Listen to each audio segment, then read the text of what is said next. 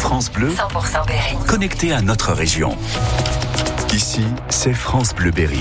Et nous sommes le dimanche 25 février, il est midi, bon appétit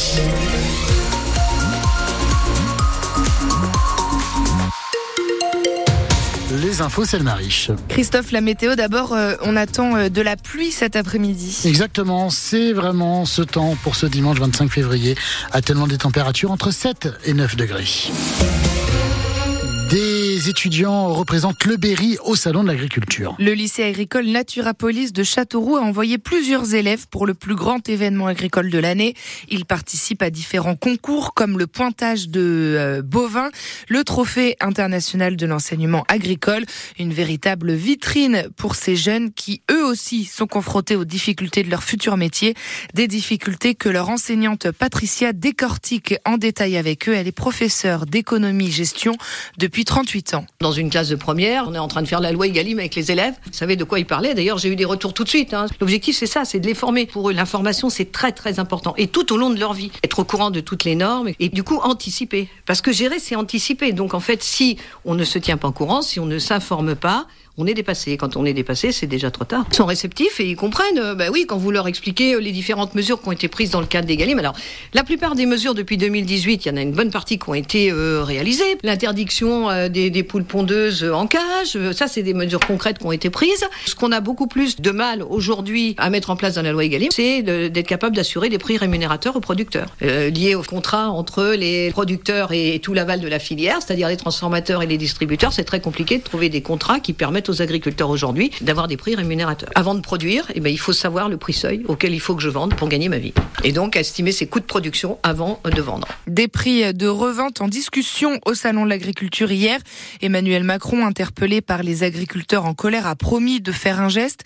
Le gouvernement va donc définir des prix planchers dans les négociations, les négociations avec les industriels de l'agroalimentaire. Le président de la République, lui, doit s'entretenir avec les syndicats agricoles dans trois semaines. Des producteurs de fromage berrichon, eux aussi, à Paris ce week-end. Deux entreprises de l'Indre et du Cher participent à un autre salon, celui du fromage et des produits laitiers. Les laiteries Tribala et la fromagerie Pierre Jacquin et Fils font partie des cinq exposants de la région Centre-Val de Loire. 300 professionnels au total participent à ce salon qui a lieu tous les deux ans et qui attire près de 8000 visiteurs. Dans le Berry aussi, on a notre propre salon, le Salon à la ferme, organisé par la Confédération paysanne de l'Indre depuis le week-end dernier. Le syndicat ouvre les portes de certaines exploitations du département pour se faire rencontrer les agriculteurs et les consommateurs. Au programme aujourd'hui, la visite de la ferme du Plessis-Doré à Poulaine, près de Valençay, de 14h à 17h.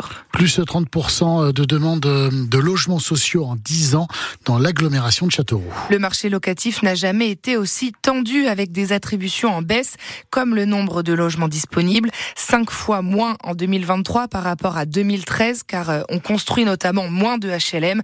Alors pour combler le manque, Châteauroux Métropole vous permet de faire votre demande directement auprès du CCAS de, Châteauroux, une demande qui sera désormais accompagnée d'une dotation. Ça permet de favoriser les plus précaires, explique Danielle Dupré-Ségo. Elle est vice-présidente de Châteauroux Métropole chargée de l'habitat. Un logement social, c'est réservé normalement à des gens qui, qui sont dans des situations peut-être un peu moins avantageuses que d'autres. C'est par exemple quelqu'un qui habite à un logement qui va être détruit, par exemple, donc il va manquer de logement euh, dans peu de temps, donc il faut absolument lui trouver un autre logement. Les gens qui sont vraiment dans des situations très précaires, des gens euh, avec des familles nombreuses euh, ou qui vivent dans les logements insalubres aussi, donc il faut les reloger impérativement et ceux-là sont prioritaires. Avec la cotation, il y a plus de transparence et plus de rapidité aussi. Bon, mais alors après, c'est vrai que quelquefois, on peut avoir pour un même logement plusieurs demandes avec des gens qui sont à peu près au même niveau. Et après, c'est la commission d'attribution qui fait le choix. hein. Donc, euh, mais le logement sera toujours attribué à quelqu'un qui est dans une situation, on va dire, un peu moins favorable que d'autres populations. Et vous retrouvez les formalités des demandes de logements sociaux dans l'agglomération de Châteauroux sur notre site francebleu.fr. L'actrice Judith Godrèche demande des actes, annonce ce matin dans les pages du journal Le Parisien aujourd'hui en France. Deux jours après son discours marquant à la cérémonie des Césars, l'actrice attend des réponses. Matteo Maestracci. D'abord, sur son intervention au César, Judith Godrèche confirme qu'elle s'attendait à davantage de soutien le soir même sur scène, même si la standing ovation reçue l'a touchée, et si apparemment beaucoup de jeunes comédiennes ou de victimes de viols ou agressions hors cinéma lui ont envoyé de nombreux messages, celles qu'elle a les anonymes face à la loi du silence qu'elle dénonce dans le milieu. Je veux savoir ce qu'on va faire maintenant. Mon propos, c'était agissons ajoute la comédienne, mais pas de proposition concrète de sa part. Ce n'est de toute façon pas son rôle. Judith Godrèche attend des décisions importantes sur ceux qui dirigent les institutions cinématographiques, citant par exemple Dominique Boutonnat, le président du CNC, Centre national du cinéma, accusé d'agression sexuelle.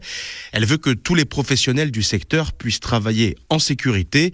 Celle qui a porté plainte contre les cinéastes Benoît Jacot et Jacques Doyon pour viol sur mineur de 15 ans doit être entendu jeudi matin par le Sénat.